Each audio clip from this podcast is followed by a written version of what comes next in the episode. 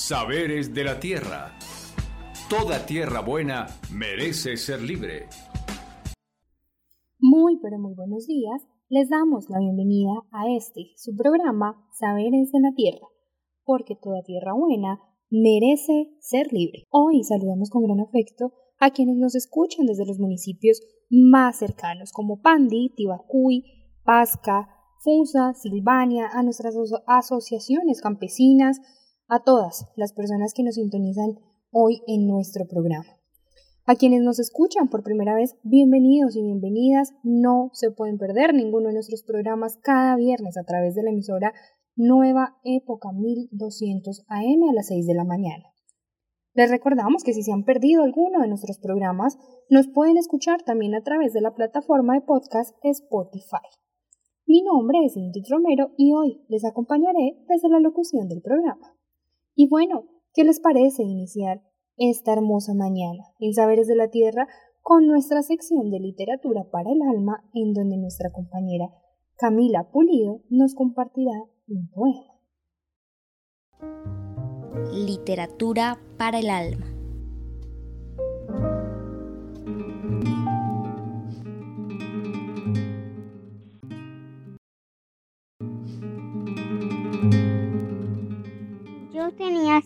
años.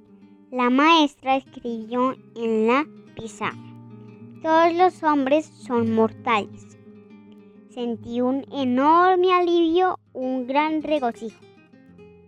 Cuando salí del colegio, corrí a mi casa y abracé muy estrechamente a mi madre. ¡Qué suerte, mamita! Tú no te vas a morir nunca, le dije arrebatadamente. ¿Qué? Preguntó mi madre sorprendida. Me separé apenas de ella y le expliqué. La maestra escribió en la pizarra que los hombres son mortales. Y tú eres mujer. Por suerte eres mujer, dije, y volví a abrazarla. Mi madre me separó tiernamente de sus brazos. Esa frase, querida mía, incluye a hombres y mujeres. Todos y todas moriremos algún día. Me sentí completamente consternada y desilusionada. Entonces, ¿por qué no escribió eso? Todos los hombres y mujeres son mortales? Pregunté. Bueno, dijo mi madre. En realidad, para simplificar, las mujeres estamos encerradas en la palabra hombres. ¿Encerradas? Pregunté. ¿Por qué? Porque somos mujeres. Contestó mi madre. La respuesta me desconcertó. ¿Y por qué nos encierran? Le pregunté. Es muy largo de explicar respondió mi madre. Pero acéptalo así. Hay cosas que no son fáciles de cambiar. Pero si digo, todas las mujeres son mortales, ¿también encierra a los hombres? No, contestó mi madre. Esa frase se refiere solo a las mujeres. Me entró una crisis de llanto.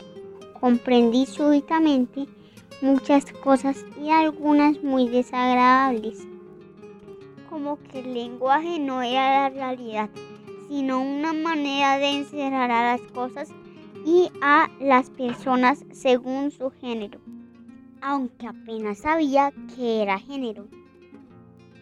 Además de servir para hacer fardas, el género era una forma de prisión.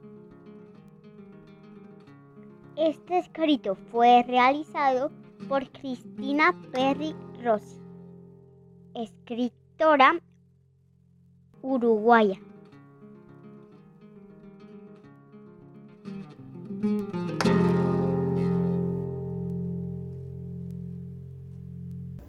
De ayer, 25 de noviembre, es el día de la eliminación de la violencia contra la mujer.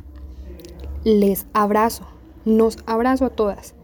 Hoy en el programa vamos a reflexionar acerca de este tema y es que entre enero y julio 535 mujeres fueron asesinadas en el país, lo que corresponde eh, a una cifra en el 2020, más que en el 2020, perdón, 18.1%, más que en el 2020. Es increíble cómo aumentan estos casos de asesinatos, de feminicidios, mientras que 9.899 mujeres fueron violadas. Corresponde esto al 11.1% más que el año pasado. Asimismo, 15.239 resultaron golpeadas por su pareja. 10.392 fueron víctimas de violencia perdón, intrapersonal y 5.620 denunciaron agresiones en su propio hogar. En esta ocasión, Isabela le hará una entrevista a nuestra compañera Tatiana Fernández. Muy buenos días, nos encontramos aquí con Tatiana Fernández Cuy. Ella es integrante de Tierra Libre y es una de las compañeras que lidera el comité de género de la organización. Bienvenida, Tatiana. Gracias, Isa, por la invitación. Un saludo a todas las personas que nos están escuchando el día de hoy. Gracias a ti por acompañarnos en este programa. Bueno, cuéntanos en principio, ya que este programa es alusivo al 25N, al Día de la No Violencia contra la Mujer, mm, ¿qué son eh, los feminismos para ti? Ya que pues es una fecha como en la que se habla de estos temas. Bueno, Isa, a me parece que mm, en general, como tú lo anotaste muy bien, los feminismos son corrientes de reivindicación, sobre todo como de búsqueda Em, de la equidad en derechos para las mujeres en, pues, como en el mundo, ya que históricamente eh, hemos estado aisladas tanto de los espacios públicos de decisión como de los espacios de poder, como violentadas en los espacios íntimos, es decir, en la casa, en los relacionamientos, en nuestros trabajos, en nuestras formas de hacer la vida. Entonces, en principio, el feminismo, digamos como una corriente eh, política y social, nace con la idea de que los hombres y las mujeres podamos vivir eh, igualdad. Y con el tiempo, lo que, lo que pasa, un poco como todos los movimientos sociales, es que se van encontrando agrupaciones y sobre todo tendencias eh, de los feminismos. Hoy se estima que hay más o menos unas 18 o 20 corrientes eh, de los feminismos eh, a nivel global y podría, pues yo podría decir que me identifico un poco más con lo que han llamado los feminismos del sur o los feminismos populares, que tienen una particularidad y es que evidencian que hay una desigualdad en cuanto al género, pero que esa desigualdad en cuanto al género está mediada por una desigualdad, digamos, estructural eh, y por una desigualdad colonial. Lo que quiero decir es que no es una sola violencia, como la violencia de los hombres contra las mujeres, sino que es una violencia estructural que hace que las mujeres seamos asignadas de manera eh, global a una como a un tipo de trabajo en el mundo, que es sobre todo el trabajo del cuidado, y que eso no está mediado por los hombres per se, o sea, por los hombres concretos, nuestros compañeros, nuestros padres, nuestros amigos, sino por un sistema cultural que dice que los hombres deben hacer una cosa y que las mujeres deben hacer otra, y que precisamente los feminismos tienen que entrar eh, a discutir y un poco también a educar y combatir ese tipo de prácticas que no están materializadas en personas concretas, se hacen en personas concretas, pero que dependen de un sistema cultural eh, mucho más amplio que no solo nos hace machistas a todos y a todas, sino también nos hace autoritarios, eh, nos hace coloniales en el sentido de obviar, digamos, el lugar en el que estamos y desear siempre otros lugares impuestos. Em, nos hace también eh, como este sistema un poco de la competencia, eh, de la individualidad, del egoísmo. Frente a eso los feminismos populares plantean como tres cosas que me parecen vitales y es uno, la importancia de la localidad como de la comunidad, la forma en la que podemos hacerle frente al egoísmo y al, individualismo. Lo segundo es em, el cuidado como un valor importante para el mundo y es como tanto el trabajo de cuidado, que es eh, la cocinar, cuidar de los enfermos, es se vuelve un trabajo valorizado, o sea, por tanto remunerado, pero como también ese mismo trabajo de cuidar se vuelve importante para todos a nivel cultural, ¿no? Como lo vemos importante. Muchas gracias. Y bueno, y desde esta experiencia que has tenido en este camino de los feminismos, ¿cuáles crees que son estas maneras de sanar estas violencias que sí nos atraviesan a todas las personas? Pero como estas violencias ya a nuestros cuerpos, a nuestra, a nuestra mente, a nuestra intelectualidad, como a las mujeres, ¿sí? ¿Qué, qué, qué ¿De qué maneras podemos sanar? Sí, yo creo que mm, hay unas cosas muy importantes y es como primero entender que hay unas violencias que hemos heredado, digamos que nos han enseñado a normalizar, eh, también porque de pronto nuestras madres o nuestras abuelas no tenían la información suficiente eh, para entender, por ejemplo, que hay muchos tipos de violencia, que la violencia no es solamente la violencia física, hay violencia psicológica, hay violencia económica, eh, hay violencia política. Y en general hay muchos tipos de violencia que a veces no comprendemos. Podría ser un buen ejercicio para este 25 de noviembre sentarnos un momento, parar el mundo y pensar qué cosas nos duelen y por qué. Me duele, por ejemplo, no sé, que... Mm, mi palabra en mi casa no sea reconocida. Me duele tener que hacer todo el trabajo cuando, alguien se enferma, que siempre lo tengamos que cuidar las mismas. O me duele que mi compañero, esposo, novio eh, me hable de una forma o de otra. Me duele que mis hijos no reconozcan que tengo tiempo para mí como madre. Me duele que mi madre no reconozca que puedo ser una mujer independiente así sea muy pequeña bueno, etcétera, como que podamos identificar precisamente cuáles son esas violencias en principio. Dos, que podamos ver cómo esas violencias se articulan a otras. Seguramente em, no es solamente que las personas que conviven con nosotros o que nos encontramos quieran ser por defecto machistas o invisibilizadoras o no nos tengan en cuenta, sino que hará parte de otro espacio. Y lo tercero es que pues nosotras al menos creemos que hay muchas de esas violencias que se sanan individualmente, pero la mayoría de ellas se sanan en colectividad, ¿no? ¿Qué hacemos si no tenemos em, em, forma de independizarnos económicamente? Nos aliamos con otras mujeres y hacemos una red emprendimientos, nos apoyamos entre nosotras, bueno, en general eso. Entonces, em, me parece que esas tres cosas, identificar las violencias, conectarlas con otras y luego encontrar caminos comunes con otras mujeres. Y en ese encontrar caminos comunes hay varias cosas, escucharnos entre nosotras. Y en este sentido, en el que dices que escribiendo te has ayudado a sanar, ¿podrías compartirnos algo de esto que has escrito? como que hice últimamente como una serie de cosas que llamo como conjuros para vivir mejor, para vivir sabroso, dicen las comunidades em, ribereñas. Y uno de esos, pues es como, este es muy corto, es un poema que se llama Promesa a las mujeres que me habitan. Cuando esté cansada, me prometo el descanso. Cuando esté triste, me prometo la fragilidad. Cuando esté ansiosa, me prometo la perspectiva. Cuando me sienta egoísta, me prometo el autocuidado.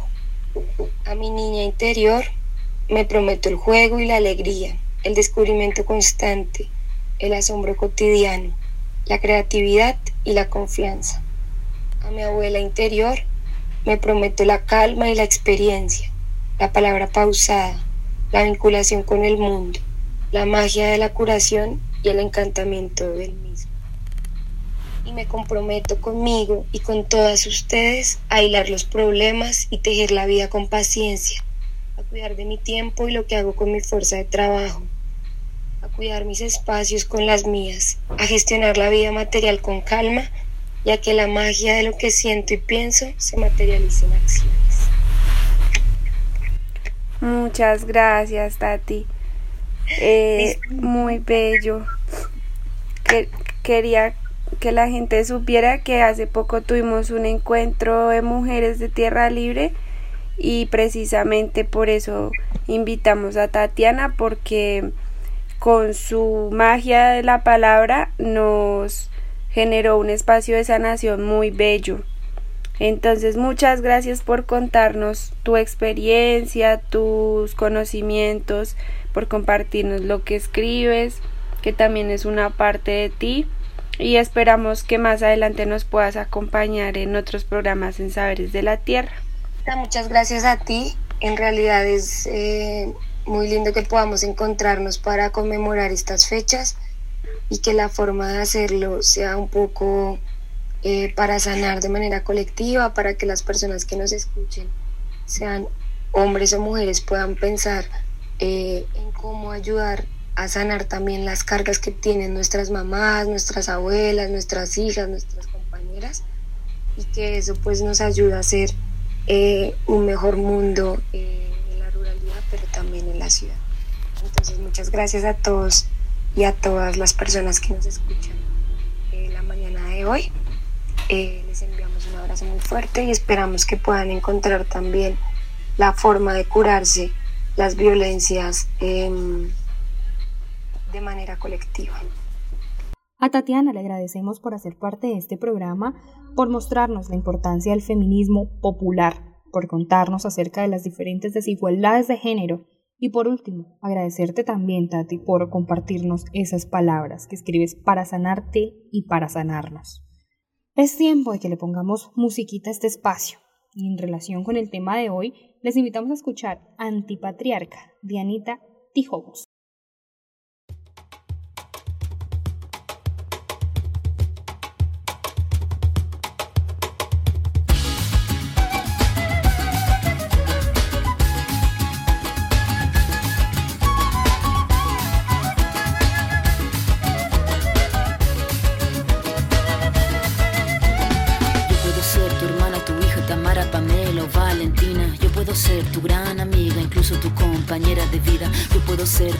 Aliada, la que aconseja y la que apaña. Yo puedo ser cualquiera de todas, depende de cómo tú me apodas. Pero no voy a ser la que obedece porque mi cuerpo me pertenece. Yo decido de mi tiempo, como quiero y dónde quiero.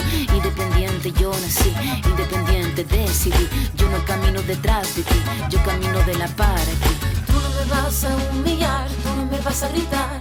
Tú no me vas a someter, tú no me vas a golpear. Tú no me vas a denigrar, tú no me vas a obligar, me vas a silenciar, tú no me vas a callar. No sumisa ni obediente,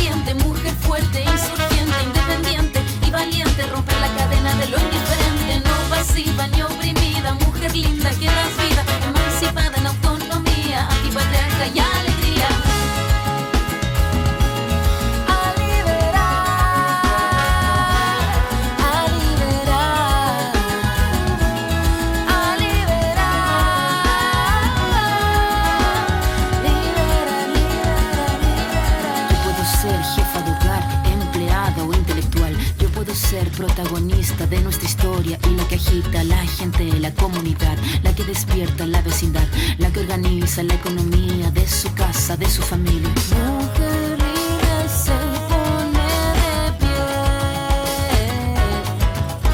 y a romper las cadenas de la piel. Tú no me vas a humillar, tú no me vas a gritar, tú no me vas a someter, tú no me vas a golpear, no me vas a denigrar, tú no me vas a obligar, tú no me vas a silenciar, tú no me vas a callar. No sumisa ni obediente, mujer fuerte, insurgente, independiente y valiente, romper la cadena de lo indiferente, no pasiva ni oprimida, mujer linda que das vida, emancipada en autonomía, antipatriarca y alegría.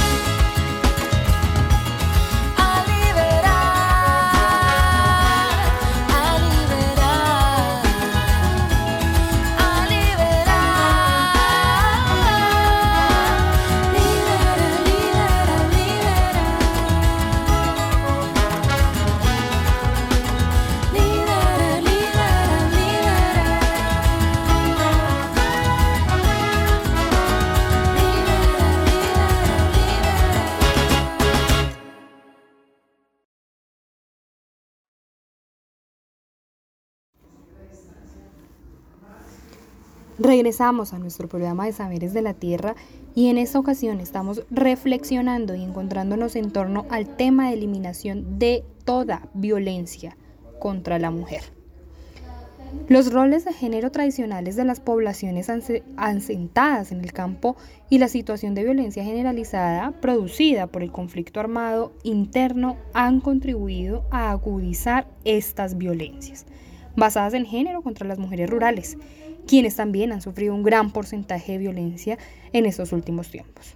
Para profundizar en este tema en Saberes de la Tierra, hemos invitado a Ana María Restrepo Rodríguez del CINEP, muy buenos días y bienvenida a este programa.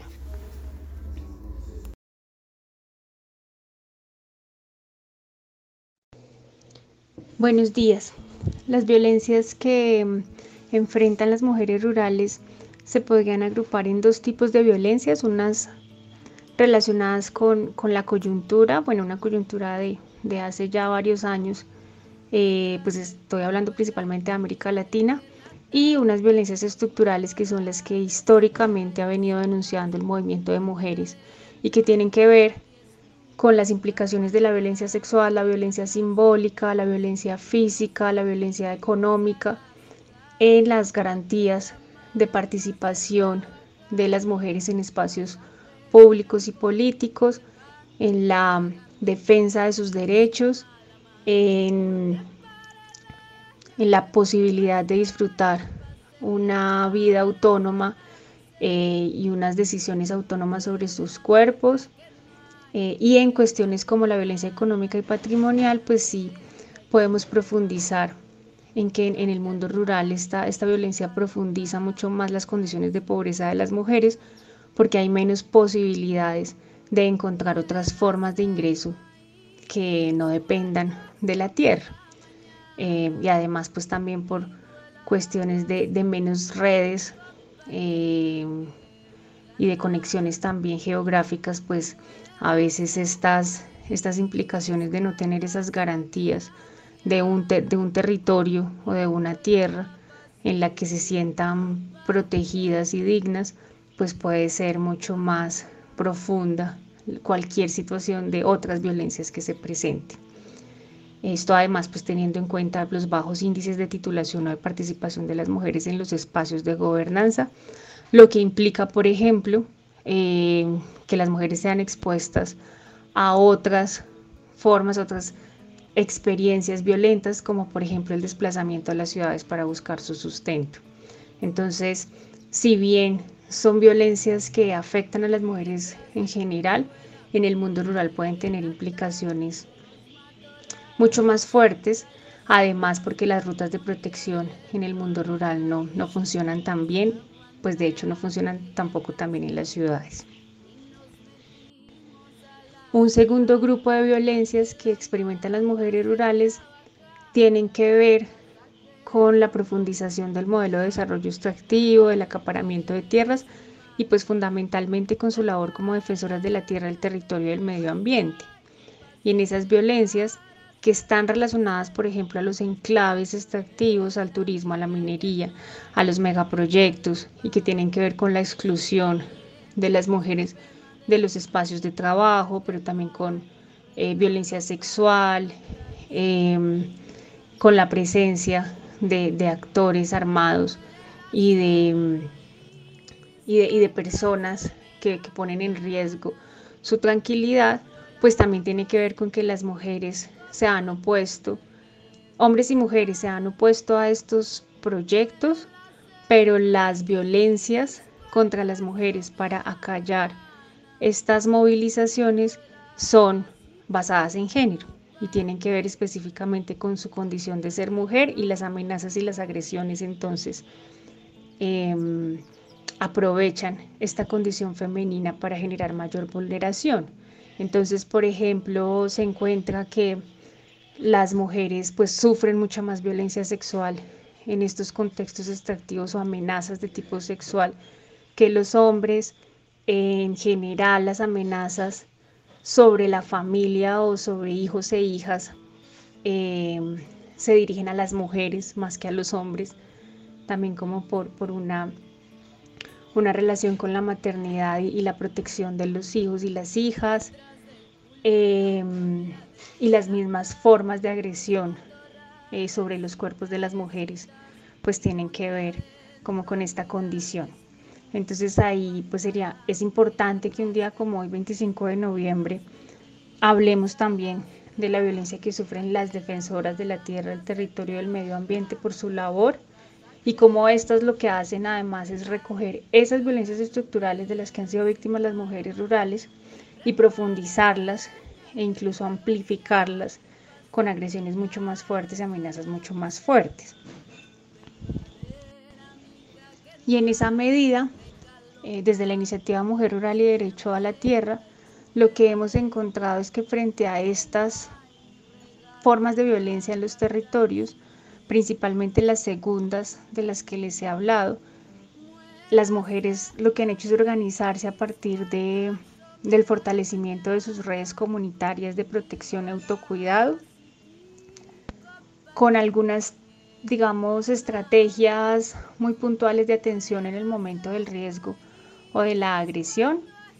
Em, tenemos, por ejemplo, en México experiencias de formación en defensa personal, en Colombia rituales negros y afrodescendientes ancestrales para la protección de las mujeres, en Brasil redes de comunicación alternativa, eh, usando, aprovechando mucho el uso del WhatsApp para informar eh, las situaciones de riesgo y poder buscar las rutas de, salida de estas mujeres.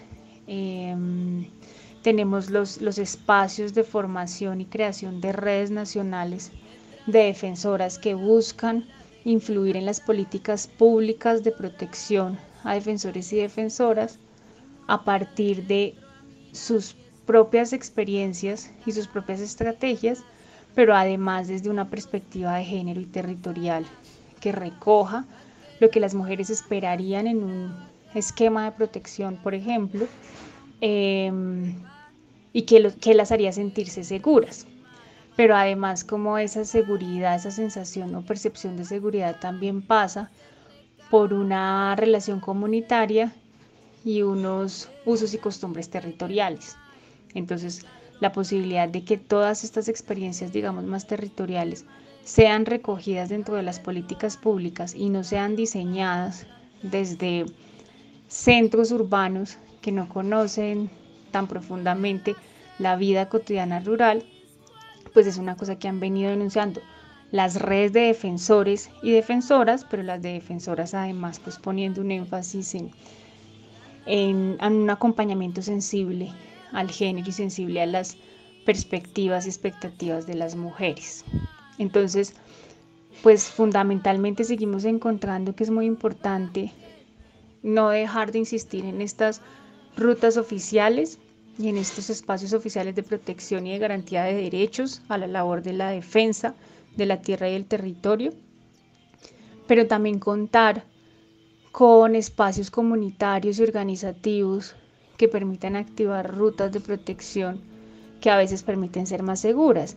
Y también creo que se han desarrollado en los últimos años muchos espacios de círculos de mujeres que no solo permiten la protección en el momento del riesgo, sino también la formación y la formulación de, estrategias de autocuidado, pero también la, consolidación de redes de solidaridad y espacios en los que las mujeres se sienten seguras para hablar de estas violencias y, ahí sí no solo las, las relacionadas con su labor de defensoras, sino también con las violencias que viven en sus vidas cotidianas, en sus espacios familiares y comunitarios y encontrar además las fuerzas para darle, hacerle frente a estas situaciones y, solucionar de un modo em, que les permita mantener el territorio, los vínculos familiares, los vínculos comunitarios, pero desde el acompañamiento de otras mujeres.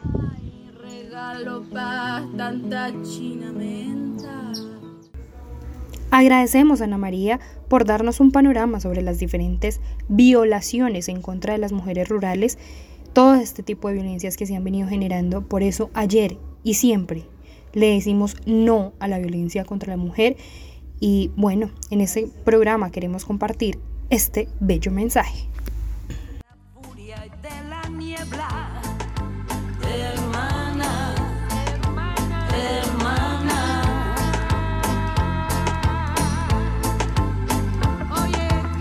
En la tierra labrada sembraremos la palta, tejeremos hamacas, entre palmeraremos champa, nuestros hijos de todas, compartiendo savia pura, los ancestros bailarán, alegres en sus tumbas.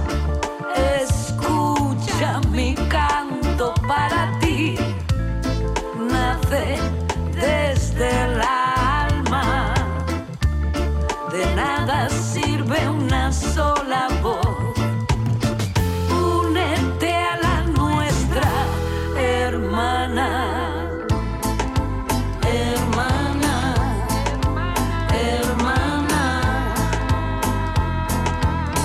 puerta de entrada y de salida.